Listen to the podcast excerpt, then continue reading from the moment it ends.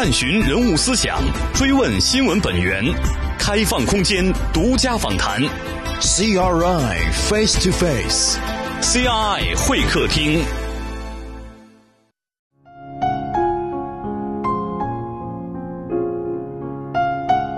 他们漂洋过海，为了追求心中美好的梦想；他们背井离乡，为了闯出一片美丽新天地。走过的路有鲜花，也有荆棘；走过的路有彩虹，也有暴雨。追忆童年往事，回首峥嵘岁月，倾听他们的传奇故事。感悟他们的精彩人生。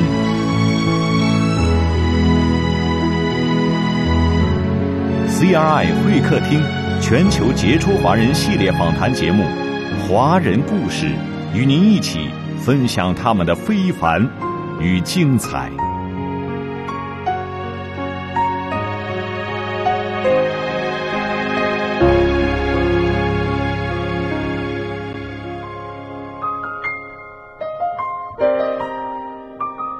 王小慧，旅德华人艺术家。他的一生一直尝试用不同的艺术语言去感知世界，表达生命。他用独特的光和影展示内心的思考，其个人摄影展已走过世界多个美术馆，屡获摄影大奖。他用真挚的笔触书写文字，一本自传《我的视觉日记》再版三十多次，打动了无数读者的心。他用娴熟的文化交流语言，拉近中外文化的距离，赢得了德国政府授予的德中友谊奖。香港凤凰周刊评选他为影响世界未来华人五十位人物之一。他的人生曲折坎坷，好友为他殉情身亡，爱人遭遇车祸丧生。他将这一切苦痛的感悟装入他心灵的谷仓，装进他的艺术世界。本期 CRI 会客厅，主持人郭丹专访旅德华人艺术家王小慧，敬请收听。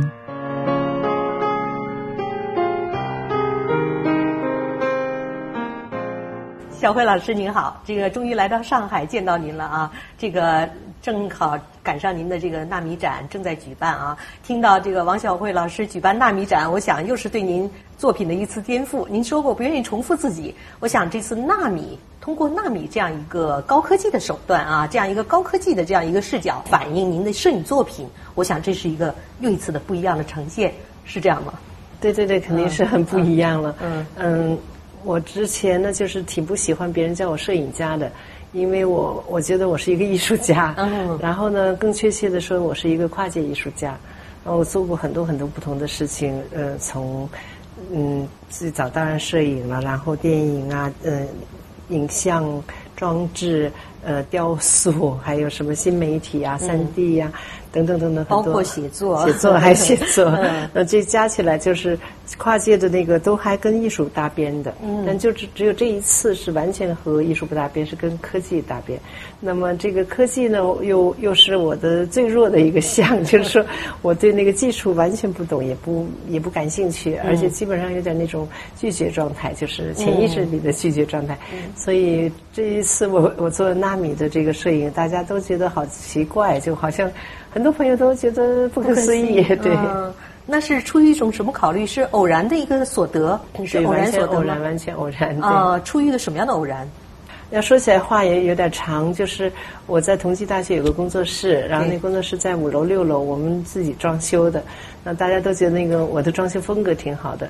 然后我们二楼呢来了一个邻居，是一个纳米学院，一个纳米学院的院长呢是呃一个美国来的教授，是他一直还在美国做终生教授，有半年的时间到我们同济大学来，每次他总总到我这个地方来。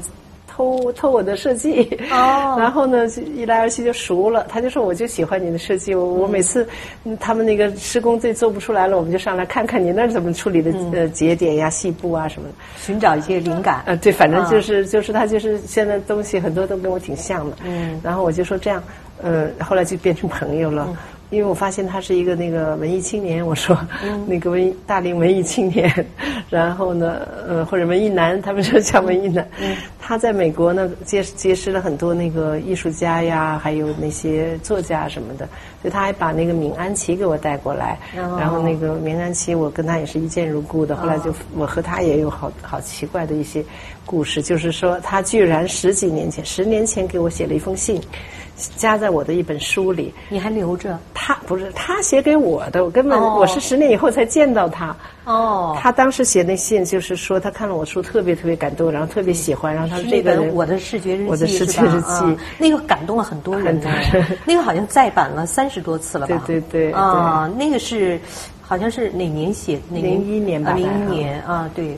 后来他就说我也一定要要认识这个人，但是我相信。呃，命运会把我们带到一起。我不知道是要多长时间。这是没发出的信。他写的真的还挺长的，挺那个。然后他就那封信，后来我还说你能不能把这封信复印给我？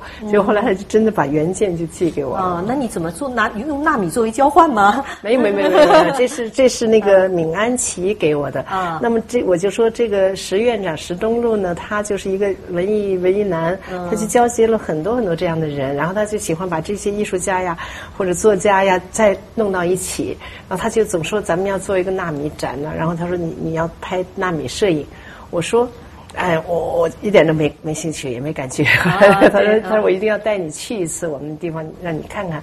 后来有一次我就偶然就跟他一起在苏州有个活动，就我们同济大学的一个活动。嗯。然后呢，回来的路上呢，就回到上海的路上呢，他说我带你去我们中国最大的纳米基地，去看看他的那光电显微镜。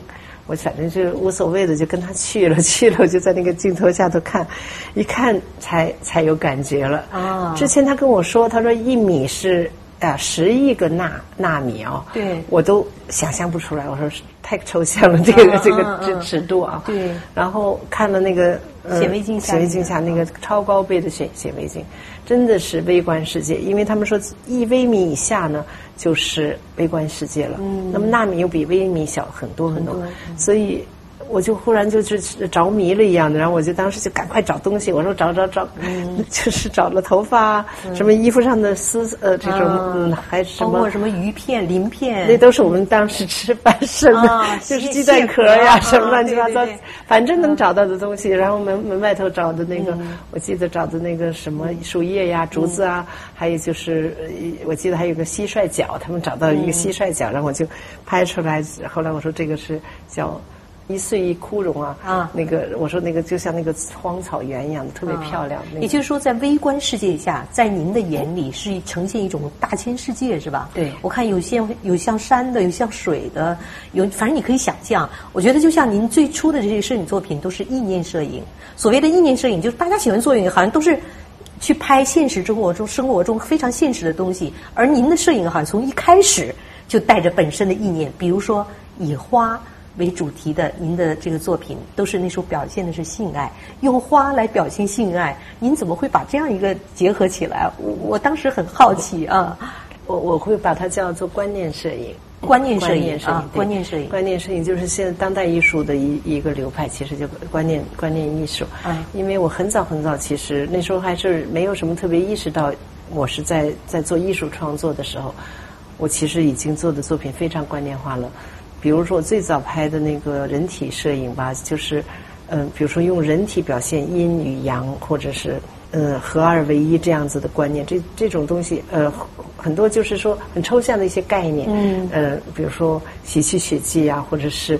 或者是人际关系呀，或者是我现在都忘记了，就是很多很多的东西都是都是一些观念，就是一些一些一些概念。嗯，那么这些概念呢，用人体去表现。很多人就说我们拍人体就是拍美，就是人体的美。女人体为什么那么被被多拍？就是也是大家欣赏女人体的那种曲线啊、美啊。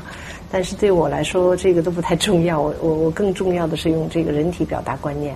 那花也是这样子，就是花也是很多人都拍过。大家都说，好像搞摄影的人没有是 没拍过花，就是各种各样的方式去拍花。花我是把它当做一个呃媒介去表达我的观念。呃，所以呢，你刚才说性性是其中一个环节。嗯我整个其实是用花来表达生命，就生命这个观观念。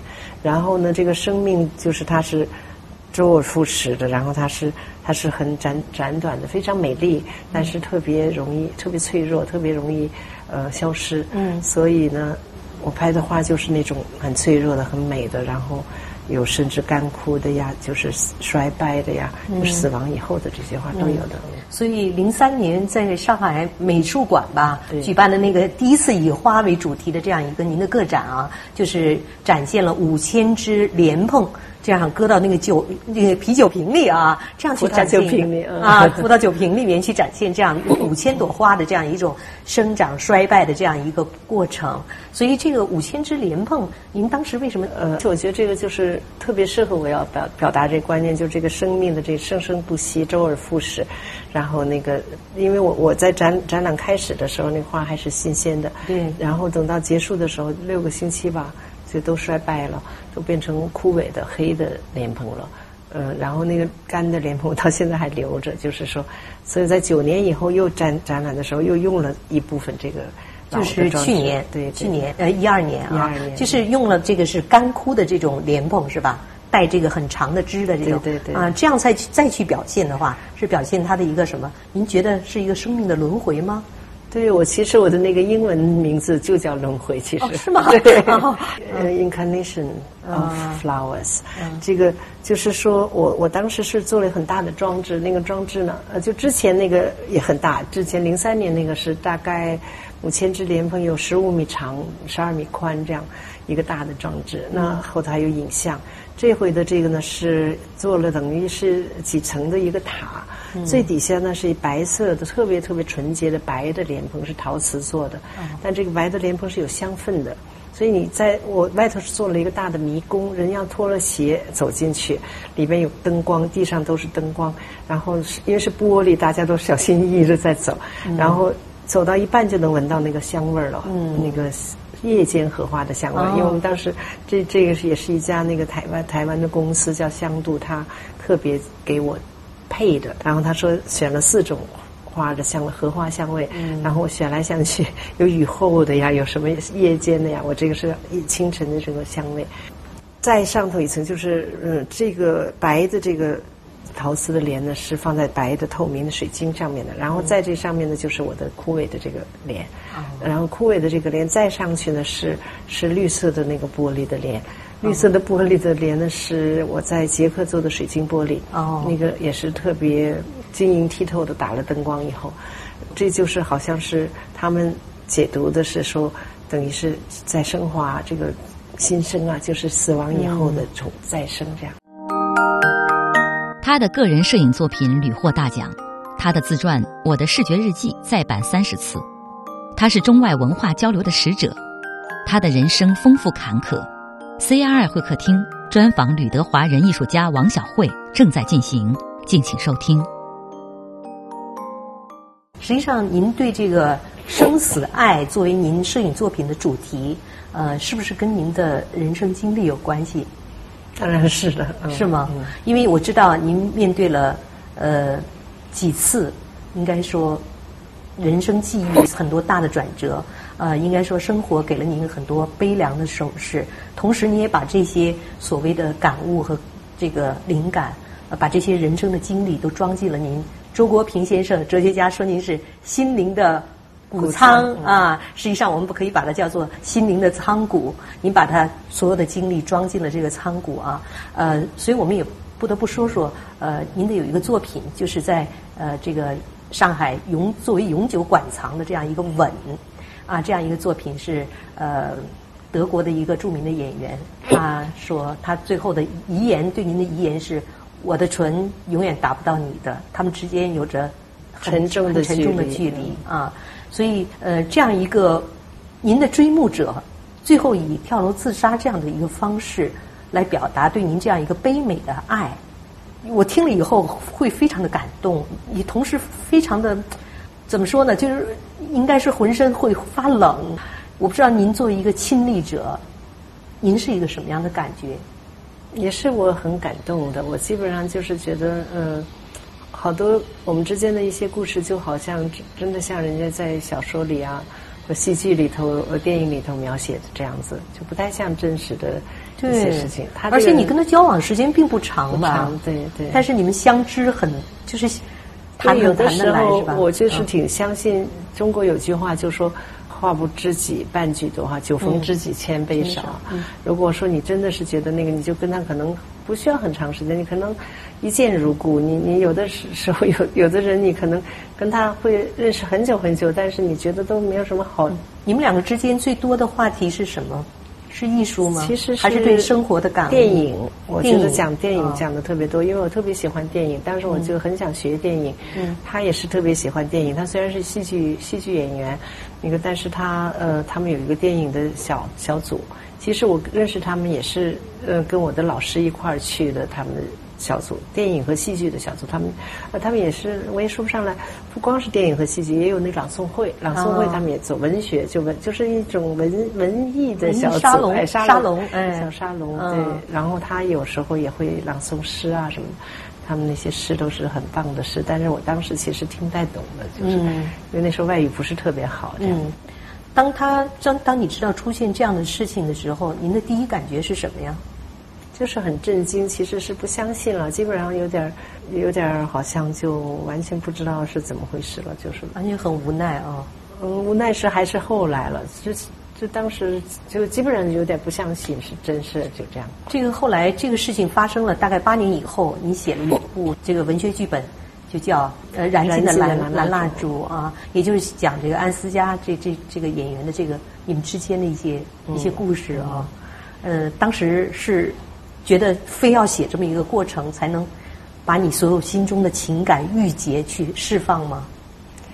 嗯，倒也不是，也是都是偶然的。当时有个朋友他说有个台湾剧本比赛，就是让我来参加，然后我就嗯一下也想不出来什么其他的，我觉得就可以写成一个剧本的一个东西。嗯，我就想到我们这段故事，然后我就觉得如果把这个写出来呢，也挺好的。然后我自己觉得。那个剧本其实好像也是像画个句号一样的。啊，对，这个另外一次，我觉得您生命中的转折，不得不说说您的，您的应该是同窗，也是您的丈夫于林，也是您好像结婚五年，他也在德国的一次车祸中啊，也是遇难了。这次生命的打击对您可能是一个非常转折，比如说您的那个一百个唇印啊，我看了以后真的是潸然泪下啊。就是在那样一个，我觉得可能你为什么当时这样一个可能是人们是最大的是痛苦，你却拿起了摄影机，或者是去拿去一张这个这个宣纸，去把自己还在受伤的这个嘴唇和粉碎性骨折的鼻子，去在那样一个宣纸上留下一百个吻，我觉得这是一种什么样的一种情感？我我我很想了解一下。有点自虐，其实，但是我我是真的是真的是觉得那是我唯一的可以表达的。当时能够能够给他的东西了，因为是当时我在床上也不能动，然后又又受了重伤，后来呢就嗯，他们要去火化了，火化的时候我什么东西都没有给他的，然后我的他的妹妹从澳大利亚赶过来，他就给他买了很多吃的，就说他喜欢吃这个蛋糕啊，那个巧克力啊，我就觉得这些都太不能够表达我对他的爱了。可是我也没有其他东西可以给他，真的，因为我在旅行中间，后来我就在那个书包里头找到了一一张宣纸，是他画画的宣纸，他经常带一点纸，在路上这样子，有时候他喜欢画，我拍照的时候，他就在旁边画点风景啊或者什么。后来我就说，嗯，因为中国的那个文化里边，那个一百是一个象征性的数字，它并不是一个数字，而是一个一个很大很大的一个一个一个一一种一种描述。那我就想，我给他做一百个纹，所以我就叠了那个格子，算好了，然后呢就去。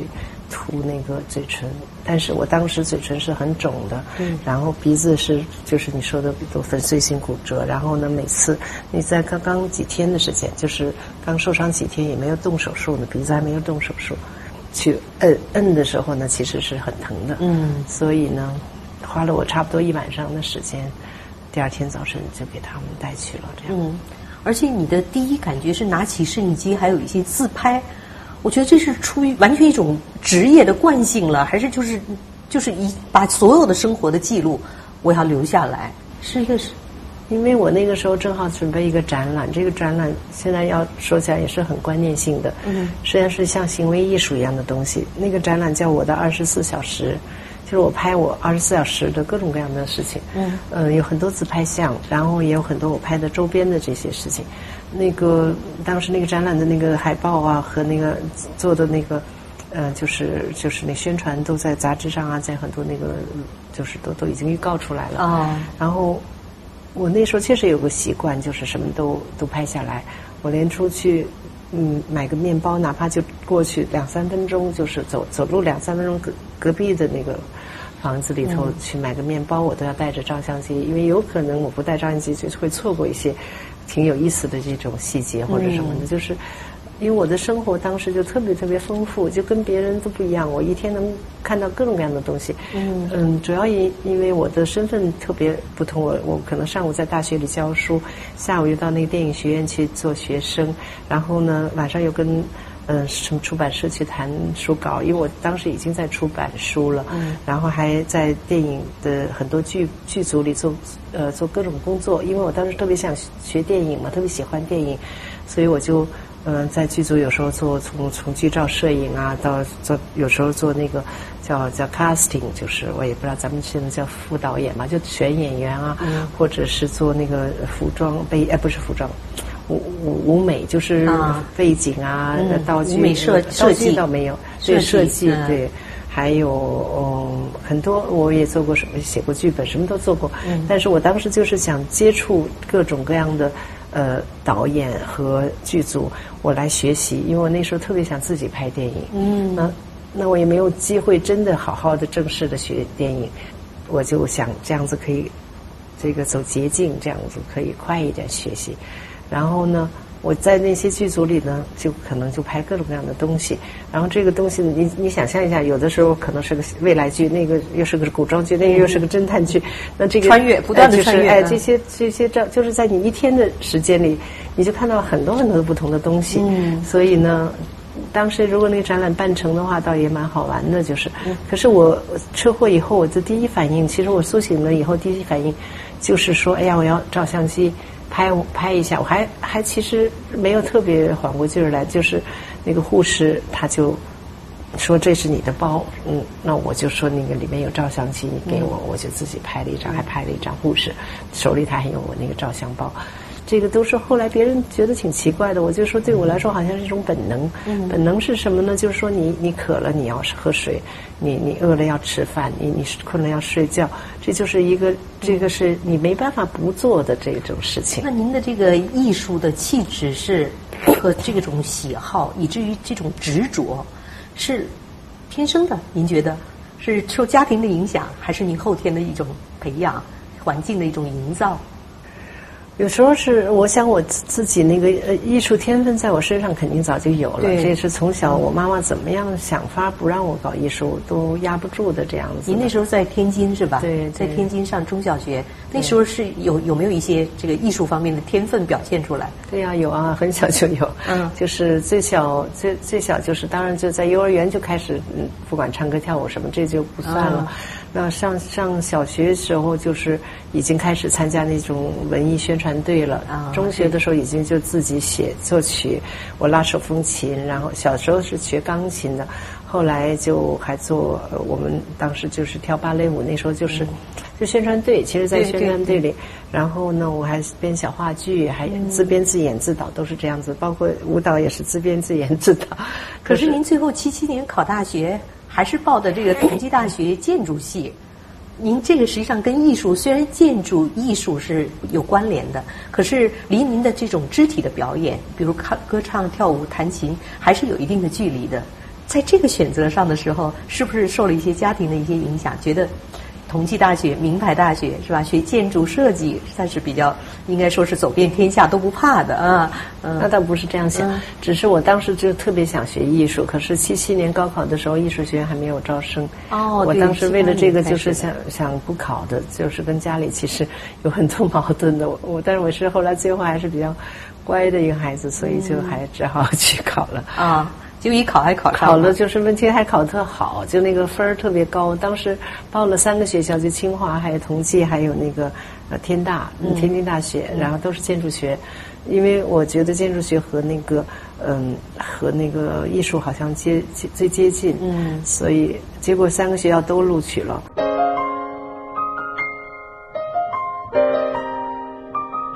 王小慧，吕德华人艺术家，他的一生一直尝试用不同的艺术语言去感知世界，表达生命。他用独特的光和影展示内心的思考，其个人摄影展已走过世界多个美术馆，屡获摄影大奖。他用真挚的笔触书写文字，一本自传《我的视觉日记》再版三十多次，打动了无数读者的心。他用娴熟的文化交流语言，拉近中外文化的距离，赢得了德国政府授予的德中友谊奖。香港凤凰周刊评选他为影响世界未来华人五十位人物之一。他的人生曲折坎坷，好友为他殉情身亡，爱人遭遇车祸丧生。他将这一切苦痛的感悟装入他心灵的谷仓，装进他的艺术世界。本期 CRI 会客厅，主持人郭丹专访旅德华人艺术家王小慧，敬请收听。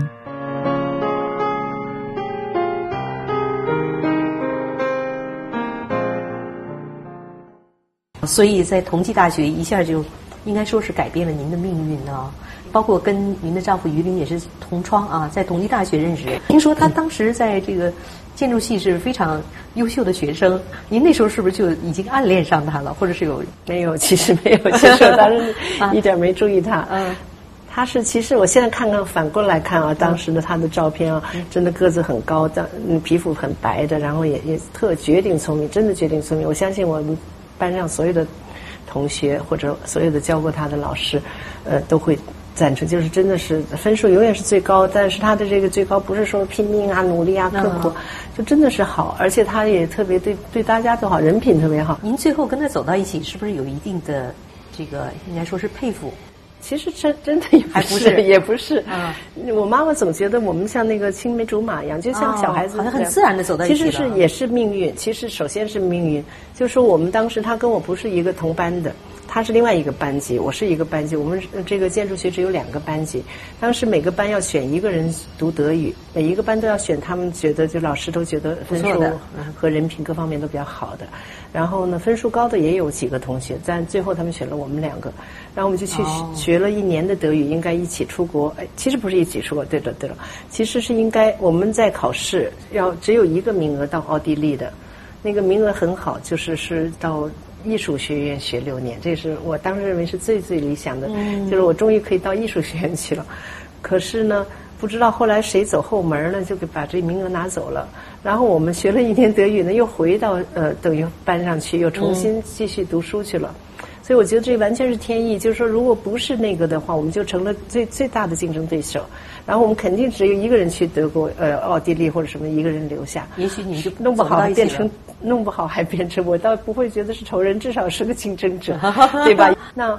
我们后来两个人就都回来读书来了，但是我们七七级和七八级呢，你不知道了解，哎，差半年。然后这半年呢，就我们又不想不甘心于，就说完全到跟七九级，那么又想跟上七八级，那么这这样子又要赶半年的课，所以我们就特别紧张。他的学习很好的，然后我们俩就等于一块儿去，有时候去七九级听课，有时候去去七八级听课，这样子我变成我们两个就像就是总在一起了，就是就是自然而然在一起，而且读书也一块儿，呃，就是。复习功课或者什么的，只有我们两个是是是最像的。然后呢，我们两个又都是摄影呃小组的，当时还是最早是摄影小组，后来发展成我们同济大学的摄影协会。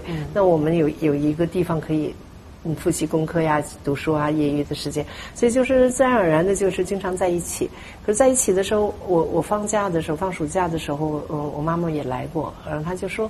觉得你们在一块儿就是好像两小无猜的，就不是那种谈恋爱，根本就是就在那总是在那学习，要么洗照片，要么在研究什么东西，但总是好像特别亲密，也不会吵架，也不会，就是很开心的，总笑的也特别爽朗那样，就是就是好像很天真。其实没有谈恋爱，我自己觉得那时候根本还没有真谈恋爱。其实我那时候更喜欢的是另外一个男同学，但是好像是不行。他有那个女朋友是在农村的那个插队时候的女朋友。哦。当时好像就是很那个说城市美啊什么，就是说如果发现你跟城里的其他人好抛弃农村的人的话，好像就会有惩罚，让你呃退学什么的。总总之。他就是把，他也很无奈，我也很无奈，所以我有一段时间也很很低落的，就是。所以你的这个情感世界，应该说是还有一些。很多这样的情感，就是说你去追求达不到，而别人来追求你不太喜欢，可能这种阴差阳错也蛮多的。没有哎，追求我的人还是蛮多的，但是呢，大部分我都没有特别在意。我喜欢过一个男孩，但那男孩呢，他真的也给我写过信什么的，都是悄悄的，都偷偷的藏在书里的这样。后来就知道完全不可能这样。那。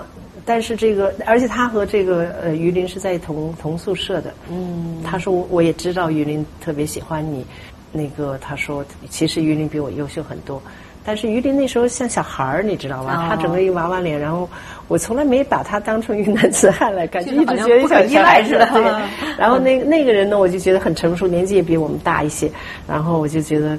他就是很很有很现现在看就很有腔调很帅的那种那种人，所以现在你回忆起这个几段情感来讲，您对人生的这种情感的感悟是什么？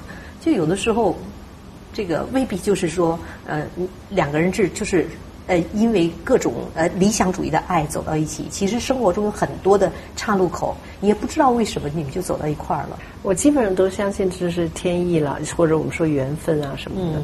而且我后来很多年以后也再碰到这个男同学，我也觉得其实我们根本也不合适。有 好多时候就是一些女孩子的一种些幻想啊，或者是而且一时的情感可能跟周围的环境也有关系哈。我相信你对这个嗯作品艺术作品的这种呈现吧，在这个世界上，可能跟您对这个所有的情感的经历，您刚才也说您是很敏感的一个人哈，就是对所有的周围所有的事物非常敏感。我觉得艺术家这是艺术家。最重要的一个特质之一就是要敏感，就是你对所有的东西都有反应，对啊，包括我们的摄像机动一下，您都会有反应啊。就是所以呢，您对这种敏感，对生活中每一细小的敏感，构成了您一个这个艺术作品的大千世界的感动人和给人带来共鸣的这样一个作品。后来我就发现，您的有些作品，您刚才说不是意念摄影，属于观念摄影啊，这是一个用词上的一个准确啊。就观念摄影转向一些现关注现实中的人物，这样的一个转变，基于一种什么样的考虑，或者是一种什么样的这个原因吗？其实有，我这个摄摄影是分很多阶段，那我艺术创作就更阶段更长一点。那个摄影有一段时间我拍很多人物，就是我。九，我想九六年到二零零零年这段时间，那段时间是主要是嗯旅行很多，到全世界各各地跑了很多很多的国家，然后呢就就特别喜欢近距离的去拍摄人物，因为那个时候对我来说，我就觉得嗯，忽然觉得就是那个艺术中间那个真比那个美更重要，就是，所以我就要拍的真实，拍的特别真实，然后。而且之前就是花了很大的 力气才把那个我们所谓的叫长焦镜扔掉了，然后去用近近摄，就是用五十毫米的，就是只能在一米之内的地方，来，也就是说你跟你每一个被被拍摄的人都要有交流的这样。哦，所以这样一种转变是您生活中的一种感悟吗？比如说这种生命对您的打击也好，什么对生死爱的这样一种表现，突然转上转向了这种现实。那一段时间，这是那一段时间的，就是那段时间就是迷迷恋上旅行了，然后特别喜欢，觉得就是很多的人，我就是想捕捉一些人的善良，就是从眼睛中间去找善良。我我拍的那个很多的，嗯，当时拍了很多很多人物，然后最后在那个美国还出了一本画册，就叫呃从眼睛到眼睛，呃英文呢就叫 Close to the Eyes，就是特别近，与眼睛特别近。这一点我自己觉得，从我做摄影本身是一个很大的飞跃，就是很大的跨越。嗯，和以前的那种之前都是用长焦距啊、老远的偷偷拍一点啊什么的，完全不一样。所以我我曾经比喻过这个东西，我在书里写过，我说那种呢就好像是自来水，如果你远远的拍一个什么东西，无所谓的就很无所谓，这个就是真的像或者是很浓缩的咖啡这样，或者是是是功夫茶，它是是经过浓缩的，你就是你你你近距离去拍，你跟人交流过，然后你去抓抓住他的这种眼睛，嗯眼神真正的那个瞬间的时候，这是完全不同的浓度，就是说，嗯，所以这个包括您的这个摄影作品，现在不断的在办。办了多少次个展了？没数清，没数清，数不清楚了啊！现在在上海好像同时举办两个摄影展哈，在香格里拉上海还有一个展，你怎么知道？我我听说了 啊，你也在同时在忙。我觉得现在这种您这个不停歇的这种脚步啊，您也说过，您就像这个。小木刻奇遇记里边那个小木刻哈，就是给给了这个小孩一双魔鞋啊，就是你可以穿着魔鞋可以跑得很快，可以跑得很远，但是呢，就是这个脚脚步就停不下了。所以您现在这个生活状态还是这样吗？好像还是的啊。这个这种生活状态就是包括这个办展览啊、写作啊、开讲座啊、教书啊，这个这个包括这种各种艺术的这种，包括叫中德之间的这个文化交往啊，所有所有的这些事情是您的。选择的生活方式，还是您觉得义不容辞的一种被动的接受？还是我对朋友要负责？我对这个社会，我希望给这世界，您说过我这希望给世界留下点什么？还是说这是我选择的生活方式？我习惯这样的生活方式？都是 都有吗？都有，嗯，对，都有。但是我不是特别刻意，不是说一定要怎么样。但是我总是觉得人生要有点意义吧。这个，嗯，这个意义之一就是说要给给这个世的呃世界，最后要留一。一些好的东西，这个要留一些美好的东西。所以，我我我我也挺好奇的。您好像很追求精神上的一种这个追求哈，就是包括对爱情，您很精神化啊。但是现在，其实我们很多年轻人都是这个不得不放弃这个精神去追求物质。您觉得这种爱情的物质和这种面包和和精神可以同时兼得吗？兼得其实也是可可能的，但是如果不能兼得的时候，我肯定会选选选择精神，不要面包。其实那时候你也选择过精神，没有要面包。听说您跟于林在德国的时候，实际上过得也不是说很富足哈，也有很。我从来没觉得我不嗯，我们很多年文贫嗯清贫的，包括小的时候在在文革的时候，嗯，我爸爸妈妈离婚了以后跟妈妈在一起啊，很多时候都。都不是说经经经济上从来都没有很富足，但是我觉得我们的精神总是非常富足。我想您对精神的这种追求是大家有目共睹的，包括您的各种展览，包括您的写作，包括您电影剧本的创作，都是精神上很大的一个满足。包括您在呃德国的一个影评人奖获得的那个破碎的月亮啊，当时在人们的心中，您刚才讲到月饼啊，月亮应该是完满的。圆圆的月亮啊，正月十五嘛，啊，八月十五啊，八月十五。嗯，这个但是破碎的月亮意味着什么呢？说到破碎的月亮呢，是这样，月亮象征完满，就是说我是用它来表现一种理想的这种境界，而这种东西呢，实际上在现实中间呢很难得到。就是说，我们说那个去用手，最后我那个片子的结尾就是手去碰那个月亮的。倒影，因为那个月亮很远很远的，我们能碰到的只是它的倒影，是个幻象。你碰到的时候，它就是破碎的。也就是说，其实我是提了一个疑问了，就是说，这个真正的理想是有还是没有？我们能不能达到它？您觉得有吗？理想是有的，但是确实离我们很遥远。如果不那么遥遥远的话，它实际上嗯就不能称之为理想。嗯，那您在您的生活中，您的理想很多，您有达到了理想的事情吗？好像还没有，其实都是比我真正的那个想象的东西还是差一点。嗯，这可能就是就是真正的理想，还是 还是有点遥远。嗯，您在生活中现在在回到同济大学来来任教，包括在现在在国内的这样一个发展，包括中德文化之间的交流，你都做了一个很好的去平衡，而且发展的相当的好。应该说，现在您是您的一个比较理想的状态吧？我也没觉得，是我嗯，其实没觉得，我我自己觉得我还是嗯，就是人家说四十不惑，我觉得我越年纪越大，惑越大。对，有的时候往往是事情知道的越多，经历的越多，越有智慧越多的时候，这个观念越多的时候，反而复杂了。人一复杂的时候，反而觉得自己困惑了，是吗？对，困惑特别多，对。有的时候就是好像因为太忙了就没有时间去想，可实际上应该多多想一想，多就是说我自己觉得我我我们缺少那个思考的时间，然后呢，总是就像用一句特别通俗的这种文革的话说，就是只顾低头拉车，不顾抬头看路。嗯，有的时候我我是觉得，实际上我们很多时候那些所有所有的那些就糊里糊涂的就就就就被人。毙了还都不知道的那种人，实际上就是因为根本没有时间思考，或者是固步自封，或者就是满足于某一些这个小的这个成绩，对，还有或者就是完全麻木了，就没有时间想，光忙忙忙忙在一些细节上，一些一些那个其实不太重要的细节上，没有真的去高瞻远瞩的去。从大的宏观的地方去考虑，但是我觉得我们的人生每个人都需要很宏观的去想问题。嗯。可是呢，我们经常就是因为太多的嗯事务性的东西，嗯，然后就没有时间去想一些大的。对对。尤其现在，我我我看您不这个各种活动啊，这个电话一个接一个的，这个活动这么多，有时间来停下脚步来想一想。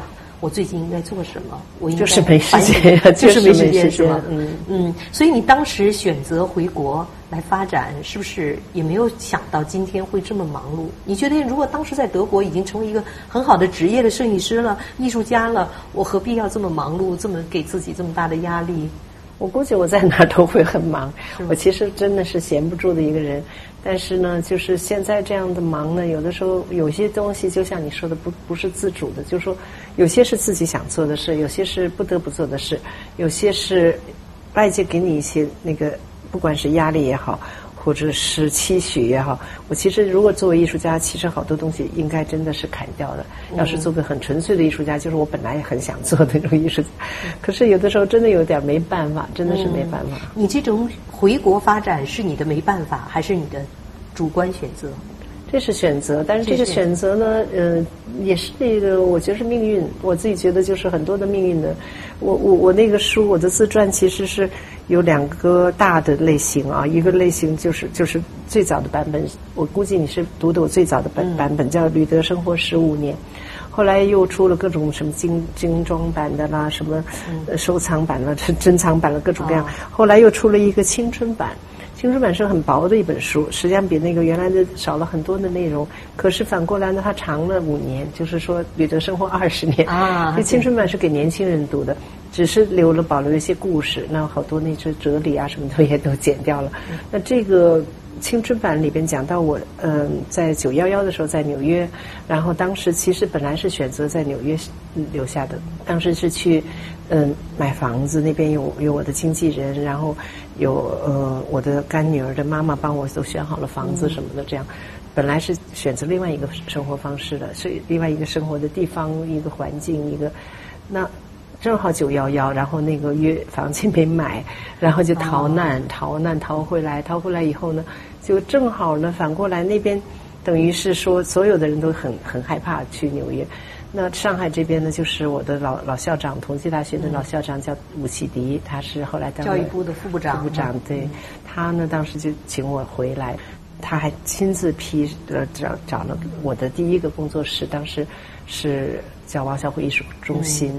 在同济大学的一个很好的地方，因为因为当时我们学校有好多在郊区的校区，那些地方我都不想去。那他等于在我们的学校的那个我们叫南校区，但实际上是在同济大学的那个地方，呃。找了一个五百平米，当时是五百平米一个地方给我。他说：“你没有任何义务，你不是说非要来多长时间，你也不要非得要有你想来就来，想走就走，想做什么就做什么。那个我给你充分的自由，但是我希望你回来。那那这样子等于有人在拉我，有人在推我，所以我就是等于是。”所以您的生生活轨迹，我觉得始终是，实际上您您刚才说您自己其实比较随性，并不是设定了一个目标，义无反顾的往前，义无反顾的往前走，不是这样，真的不是，都是机缘巧合，各种啊，就是各照顾的。但是我想现在的生活，不管你是有意为之，还是被动接受，还是说嗯觉得自己有义务去承担，但是您最想做的，我想就是您的艺术馆，这个应该是毋庸置疑的吧。呃，我觉得在中国可能唯一一个以呃个人的名字、艺术家的名字来命名的艺术馆，恐怕现在到目前为止，中国可能还是独此一家，呃，应该说第一家吧。那这倒不能这么说，嗯。我觉得是这样说吧，就是说，嗯，首先是政府提供的一个房子，很多艺术家他可能自己做了一个房子，自己盖了房子叫自己的名字，这有可能的。还有一个就是有些可能是那种大师他已经过世了，那么政府说我给他们造一个馆或者什么的，这也有的。就这种在活着的。呃，艺术家里头有政府给你提供的一个馆，用你的名字来命名的这种比较少吧？可能。所以您选择在苏州建立您的个人艺术馆啊，这是出于一个什么样的考虑？这也不是选择，也是为了啊，都是很就是机缘巧合，真的是这个。听说是一个清代的一个。很典型，其实明代的其实是更早了，啊。哦。那个是呃最巧的，我跟你说这个故事真的蛮奇怪的，因为有很多的地方都可能都打算给我做美术馆，我都觉得大部分觉得太远，呃，首先是城市太远，第二个是觉得呃太麻麻烦了，要要。要选址，要造房子，选建筑师，然后就就觉得哎呀，很遥远的事情，哎，对。那那那这个苏州这个地方，他就是首先他告诉我是一个现成的房子，就是已经弄好了，他们是从别的地方挪过来的，但是呢，已经全都给你装修好了。然后我一进去呢，就特别喜欢那个房子，那种老房子那这种。嗯，有山有水的那种，就当然是假山了。啊，就是苏州园林的那种苏州园林，是不是也是因为妈妈也是在苏州？那这些都是很奇怪的。我跟你真的讲，有好多事情你不相信，那个命运真的是不行的啊。我我知道我妈妈年轻的时候，小的时候住在苏州待过的，但是所以我呢在。跟这个苏州，我为什么觉得很有缘分呢？第一次看了房子挺喜欢的，然后第二次他们领导就到我的同济大学的那个工作室来看，嗯第三次就请我过去就要签约了。那因为特别简单，特别那个，别人还说哎呀，你要花很多的力气才能争取到这。我说我根本没争取，他们就是希望我来来自，就是说觉得应该给。他们觉得王小慧来了以后，这个丁宅，这个一个明代的这个呃。院落能够不但能够很好的保护，而且能够不是让它发扬光大，是吧？对，这个待会儿我可以再继续给你讲。我先把这点小故事给你讲完。然后呢，第三次呢，我就我就去签约了。签约之前的一一一个晚上呢，我就给我妈妈写了个传真。我妈妈呢是耳朵听不见了，她九十一岁了，九十二岁了。然后她就她就说嗯。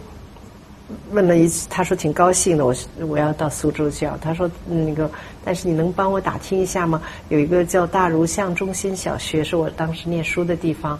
这个学校还在不在？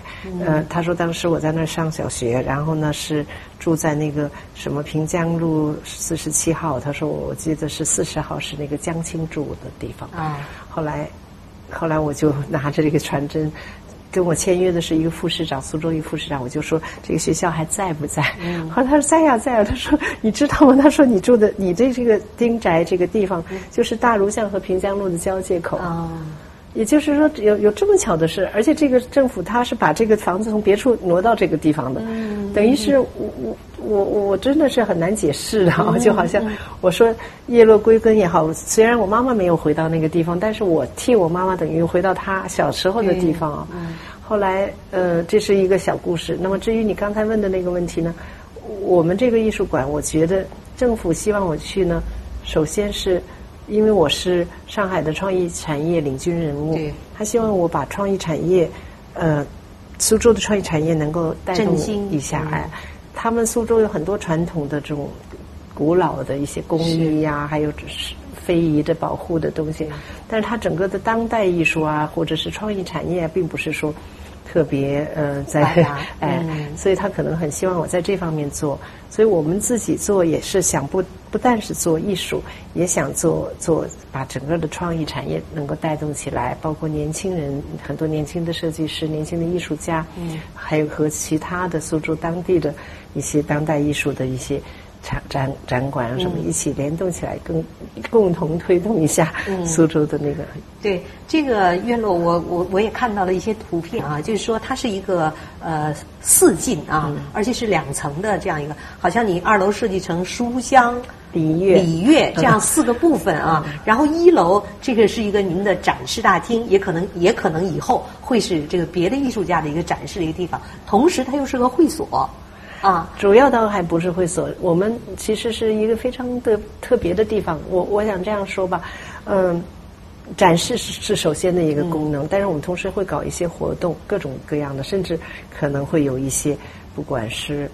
有有有可能会有表演艺术、行为艺术，或者是这种灯光艺术，然后会搞电影晚会，或者会搞会搞一些讲呃讲习呀、讲习班呀，或者是嗯，包括生活美学的东西，呃，所以我说香香书香那个香，可能就是可能大家一起。